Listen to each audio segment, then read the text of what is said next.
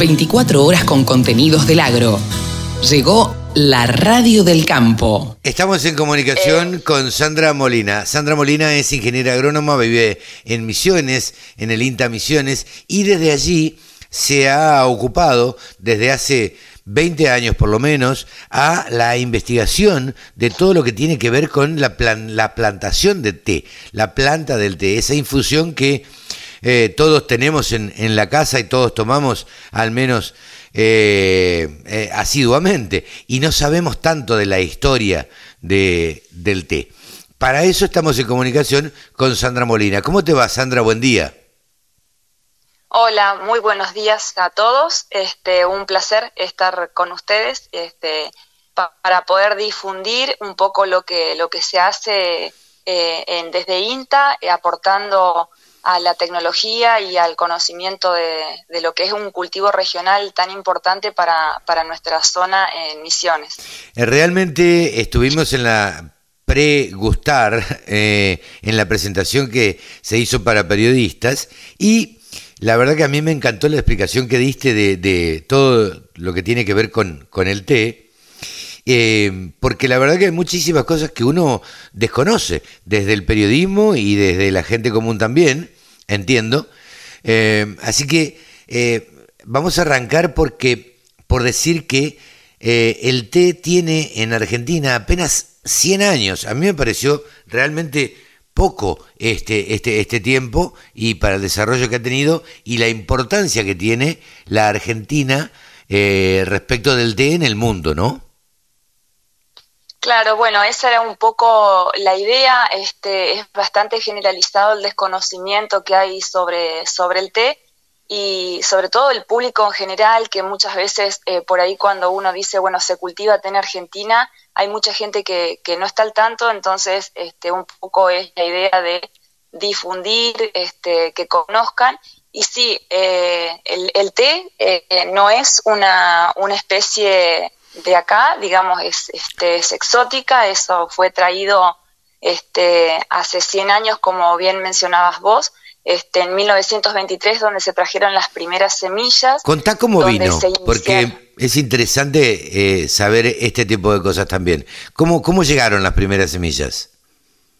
Bueno, eh, según la historia, eh, hace 100 años, un cura trajo de del estado de Georgia, lo que era antes de la pertenecía a la Unión Soviética, en el ruedo de su sotana unas semillas eh, y las introdujo, vino de visita a, visitar a, gente que vivía, a sus familiares, digamos que, vivían en una ciudad que eh, se llama Tel Capone, que queda cerca de, Apóstoles, por ahí la mayoría conoce más Apóstoles. Claro. Y, y, así es como comienza el cultivo con sus familiares este, plantan, digamos, esas primeras semillas y a partir de ahí comienza a, difundirse el cultivo porque evidentemente eh, encuentra, digamos, las condiciones este, similares a lo que es de su, de, su lugar de origen. Este, y bueno, y a partir de ahí comienza a desarrollarse el, el cultivo y, bueno, y básicamente hoy está este, centralizado en lo que es toda la provincia de Misiones y noreste de Corrientes.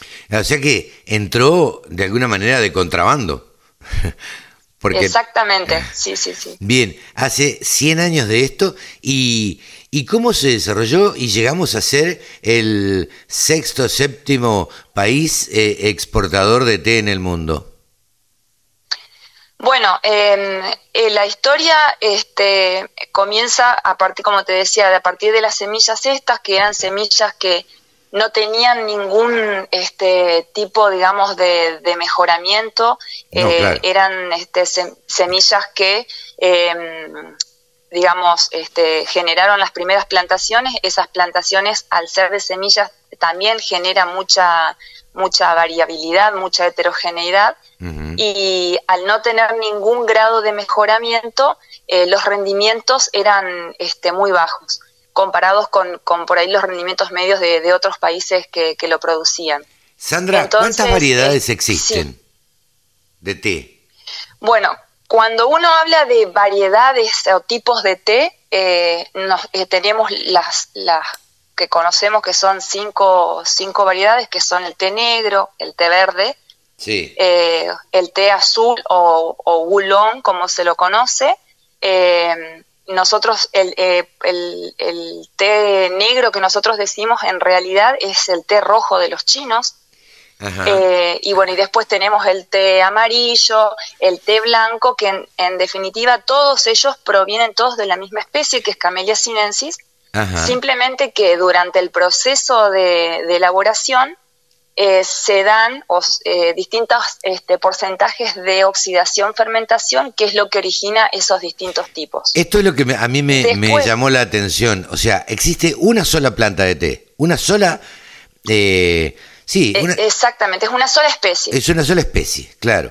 Ahora, hay distintas, eh, eh, según sea la época o según sea cuando se lo corte, cómo se lo corte, el grado de maduración, no sé, mil eh, alternativas que hacen que el té sea distinto.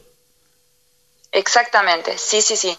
Em, dependiendo, obviamente que siempre cuando uno habla de elaboración de té, siempre este, piensa en lo que es el brote con una hoja o con dos hojas este, para elaborar los distintos tipos de té. Claro. Que varían justamente, como te decía, en función del grado de, oxidación y de fermentación que, uno le proporcione.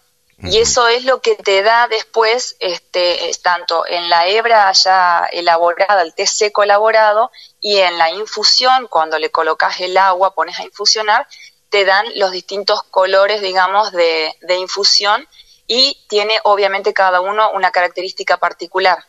En cuanto al sabor y al aroma y al color, obviamente. ¿Cuánto consumimos de té en la Argentina respecto de otros países?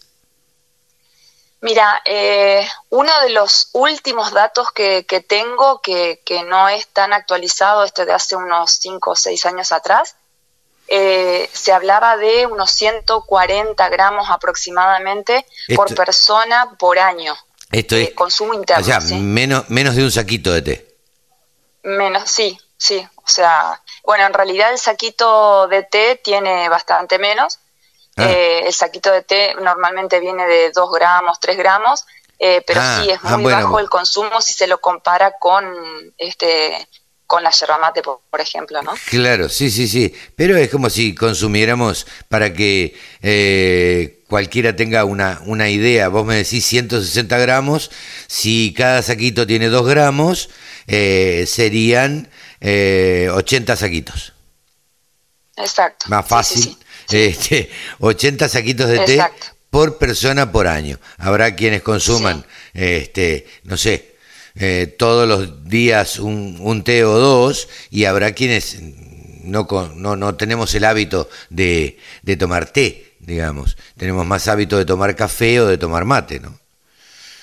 Exactamente. En otros países eh, entiendo eh, que se toma té permanentemente, ¿no? Bueno, de hecho, China, que es, digamos, este, la cuna, digamos, el origen del té, eh, cuando uno habla, por ejemplo, o, en cualquier referencia que uno pueda llegar a leer sobre el té, dicen que el té es la segunda bebida después del agua más consumida en el mundo.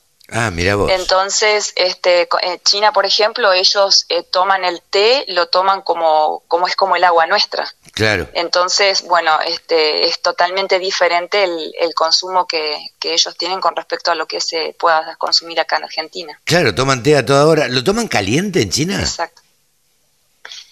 Eh, sí, tengo entendido que, que, sí, que ellos lo toman, o sea, lo preparan y, y lo, lo, consumen en, el momento, pero lo consumen también este, junto con las comidas, o sea, es como que lo, es algo que les está permanentemente acompañando eh, a lo largo del día. Claro.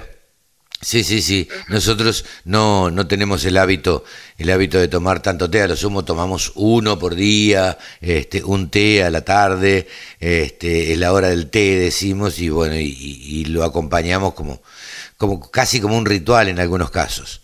Eh, contanos, a, ver, algunas otras características o eh, cosas que, que, bueno, que esta, eh, tu, tu, trabajo eh, te ha llevado a, conocer del té acá en, en la Argentina? Bueno, eh, yo como les mencionaba, vengo de otra provincia donde no conocía ni el té ni la yerba mate, pero bueno, hace 20 años tuve la posibilidad de ingresar a INTA y me fui a vivir a Misiones y a partir de ahí empecé, comencé a trabajar justamente en el equipo de yerba mate y té y ahí fue, digamos, este, algo que una experiencia hermosa porque son eh, los dos cultivos los llevo este, en mi corazón, me acompañan en todo momento y el té tiene algo particular este y, es este hay muchas muchas eh, muchas características digamos muchas cosas para resaltar que tiene el té argentino eh, que uno por ahí tampoco la gente común no conoce eh, pero nosotros en, en, cuanto a lo que es la parte de la parte productiva de, de té en Argentina como este, vos mencionabas hoy, yo no sé si exactamente en el sexto o séptimo lugar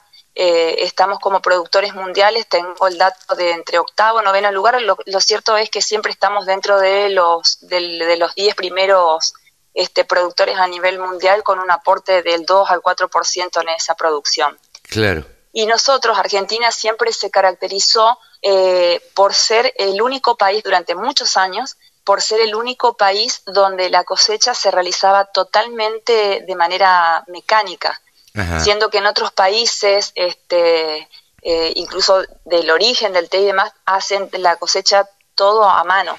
aún eh, en los países, ¿cuáles son los países eh, mayor productores de té?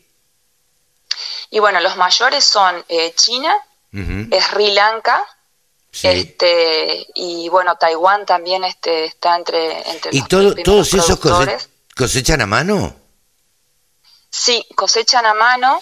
Eh, bueno, obviamente que ellos este, tienen una mano de obra muy barata, este, mucho más económica. Mm. Entonces, este, eso es también un poco lo que llevó a la Argentina a buscar otras alternativas de, de cosecha como para, para ser mucho más eficiente, ¿no? Hoy en día ya hay otros países que hacen cosecha también mecanizada, como Japón, este, Kenia, eh, Georgia también hacen este, cosecha mecanizada, pero eh, durante muchos años fuimos el único país y por eso hay mucha tecnología en todo lo que tiene que ver con la industrialización del cultivo. Mira, eh, esto es, es, bueno resaltarlo porque la verdad es que no se conoce demasiado. Conocemos máquinas de soja, máquinas cosechadoras de maíz, máquinas cosechadoras de eh, trigo, eh, avena, cebada, girasol, lo que sea. No conozco, sinceramente, yo personalmente debo decirlo, no conozco una cosechadora de té. y, y, y, y sean, son máquinas que seguramente son de origen argentino o no. Son, es así, efectivamente, origen argentino, origen misionero. Claro. Este, hay, hay algunas este, empresas metalúrgicas que se han dedicado al desarrollo de ese tipo de, maquinarias, empresas familiares, eh, y que con mucho éxito eh, se han distribuido por todo lo que es la zona este, tealera y que incluso han llegado a exportar este, esas maquinarias a otros países que hoy las incorporan para su cosecha mecanizada. Claro, claro. Eh, eh, esto me llamó la atención cuando vos hablaste también que eh, el té en la Argentina está totalmente mecanizado desde, supongo que la plantación es manual o no. Claro, la plantación es manual, pero de ahí a partir de, que se Exacto, a partir de ahí, en más, al tercer año que yo este, les comentaba en el día de ayer, a partir de, del tercer año se hace lo que se llama la poda de formación, sí. que básicamente lo que, en lo que consiste este, es romper, digamos, lo que es el crecimiento hacia arriba, lo que se llama eh, dominancia apical, como para poder favorecer la brotación lateral de la planta y de esa manera ir empezando a formar lo que es la mesa de cosecha. No sé si han tenido la oportunidad de conocer algunas plantaciones de té, pero este, son como este, mesas eh, de cosecha que son de aproximadamente entre 60 centímetros de altura, 70 centímetros, y arriba de esa de una mesa ancha, digamos, se forman todos los brotes y pasa la cosechadora recolectando justamente esos brotes. Claro. Y a partir de eh, ahí, de esa poda de formación, hasta... esa poda de formación sería para que no se vaya eh, en altura y sino que sea un poco más ancha la planta. Exactamente, porque como es un arbusto, claro. Eh, la planta de té, entonces este, se hace ese corte y de esa manera se favorece y, se mantiene a esa altura para favorecer justamente la, cosecha, o sea, por, por, mecánica, digamos, o este, en el caso de lo que hacen ahora los productores de té artesanal, que sí hacen la cosecha a mano porque necesitan seleccionar eh, cuidadosamente el brote que van a elaborar, ¿no? Claro. Te pregunto, eh, estamos charlando con Sandra Molina, ingeniera agrónoma y especializada en yerba mate y té, cosa que poco se, se conoce en, en Argentina. Eh, Sandra, te pregunto, eh, ¿qué diferencia hay entre el té industrial y el té gourmet, que está bastante de moda? Digámoslo, la verdad es que es así, me parece que, que hay, hay como toda una tendencia a, consumir este té gourmet. ¿Qué, ¿Qué, diferencia existe en la cosecha, en la plantación? Eh, ¿dónde, ¿Dónde está la diferencia? Bueno, el tema de básicamente es el, destino, digamos, que se le va a dar. Eh, en Argentina se caracteriza porque el té industrial eh, es que es el que se realiza en mayor volumen, digamos, eh, la mayor parte es, se exporta. Nosotros, este, del, del 95% aproximadamente del té que se produce en la Argentina se exporta, siendo los principales destinos Estados Unidos y Chile. Y este, ellos básicamente utilizan ese té para elaborar este, mezclas o para la elaboración de té frío. Mm. Y para esos mercados nuestro té es muy bueno eh, porque eh, para poder este, bebidas, bebidas este, para consumo en frío, eh, nuestro té tiene la característica de aportar muy buen color. Y además, este, por el tipo de, material que se cosecha, que es un material que es más maduro, que tiene mayor contenido de fibra, hace que este, la bebida prepare con ellos sea completamente transparente, que no tenga sólidos solubles este, y que le generen turbidez. Entonces, por eso es tan demandado nuestro té eh, por estos países. Mira vos. Entonces, este, esa es una característica diferencial referido comparándolo con lo que sería el, té gourmet, que recién está, este, hace pocos años, este, se está se está haciendo que hay productores que se están animando a, elaborar este ese tipo de té para un consumo este, interno que hoy está aprendiendo a, tomar y, está aprendiendo y conoce un poco más de lo que es un buen té. Entonces, la cosecha para la elaboración de un té gourmet o de un té artesanal eh, tiene que ser manual, como te decía, porque se va seleccionando brote a brote con mucho cuidado y en función, digamos, hacia qué, qué tipo de té se quiere elaborar, si un té negro o un té verde este, pero por eso es que se justamente se hace de manera manual. Ok, y a, mí me resulta extraño todavía, bueno, eh, vamos a resaltar esto de la cosecha manual y por eso es un té gourmet, un té obviamente con mayor costo. Em, me resulta eh, llamativo pensar que hay una sola planta de té, una sola variedad de té, eh, o mejor dicho, una sola especie de té, y sin embargo existe, que yo sepa, eh, eh, por ejemplo, la diferencia, ¿cuál es entre el té negro y el té verde? Bueno, básicamente eh, está en el proceso de fermentación y oxidación que sufre, porque durante, a grandes rasgos, digamos, las distintas etapas que lleva este, un proceso de elaboración de té, primero pasa por este, un proceso que se llama marchitado donde el brote que se cosechó tenés que exponerlo eh, a la temperatura, a temperatura ambiente eh, en un lugar donde te permita, digamos, se permita bajar un poco la humedad que viene este, con la que viene el brote. Y lo que lo que se logra con eso es que el brote de té sea mucho más maleable. Para el siguiente, importante eso, para el siguiente proceso que es el del enrulado, o sea, es, es un amasado que se hace de la, del brote de té, donde lo que se busca es romper eh, las paredes celulares para poder exponer eh, los jugos celulares a la acción este, del, de contacto, digamos, con, con el resto de las células y de esa manera empezar a liberar los aromas este, y empieza a desarrollarse ahí este, la, calidad, digamos, del té. Entonces, para eso debe, estar un poco deshidratado para poder, este, o, como sería como una especie de marchitado, como para poder justamente eh, eh, formar la hebra. Es decir, que de una, misma planta, de una misma planta yo puedo hacer dos variedades de té. Exactamente, de la misma planta vos podés hacer las seis variedades de té. Claro, sí. Entonces, en el caso del té negro, eh, una vez que se enrula, eso pasa a un proceso de oxidación-fermentación que consiste básicamente en colocar en un ambiente donde hay muy alta humedad relativa, cercana al 100%, eh, y de esa manera este, ahí toma eh, un color de oscuro, este, un color pardo, eh, un color medio dorado y comienza a liberar este, los aromas. En el caso del té verde directamente no pasa por ese proceso de, oxidación-fermentación, sino que va directamente a lo que es el secado. Entonces, en un horno de secado, la hebra ya enrulada directamente se seca y de esa manera podemos obtener el té verde. El té verde entonces tiene 0% de oxidación comparado con un este, 60-70% de oxidación, fermentación que tiene el té, el té negro.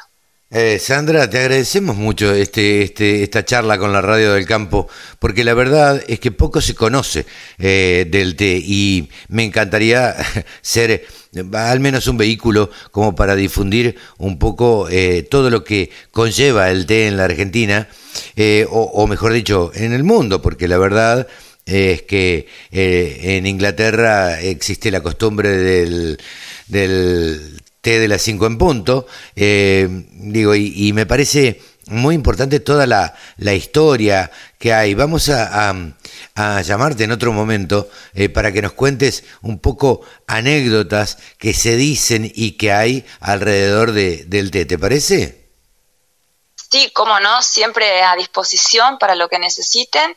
Y bueno, y aprovecho la oportunidad para invitarte a vos y a la audiencia a que se acerquen si tienen la posibilidad de visitar misiones, eh, porque hay mucho por conocer, es, es un, eh, un, camino muy interesante, eh, hay muchos productores, emprendedores eh, que reciben este, gente y, hay mucha posibilidad también para aquellos que quieran elaborar, cosechar y elaborar su propio té y poder degustar el propio té que elaboran cada uno. Así que eh, los invito porque es una experiencia fascinante realmente. Algo que uno no, no hace cuando va a misiones, por ejemplo, en mi caso particular he ido a misiones eh, en algunas oportunidades y normalmente lo que hace es ir a ver las cataratas.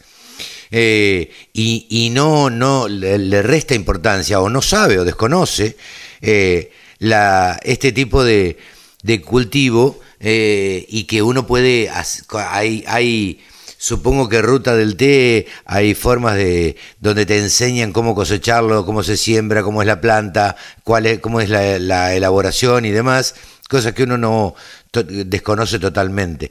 Así que la próxima vez que esté por misiones, bueno, me daré una vuelta para, para conocer todo, todo este entramado que tiene la, la, ruta del té. Muchísimas gracias, Sandra.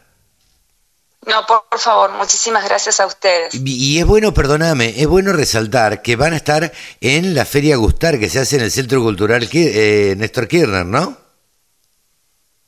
Sí, así es. Eh, en el día de, hoy comienza la Feria Gustar que se va a desarrollar durante... Sí. Hasta el domingo, desde, eh, desde el viernes al domingo. Exactamente. Bien. así que los esperamos todos, los que quieran con... Ahí nos veremos, ahí nos veremos, Sandra. Bien, se corta un poquito ahora la llamada, pero bueno, eh, Sandra, muchísimas gracias, muy amable de tu parte. No, por favor, muy amable, gracias. Hasta luego. Sandra Molina, ingeniera agrónoma, ha pasado aquí en los micrófonos de la Radio del Campo. La Radio del Campo. Única emisora con programación 100% agropecuaria.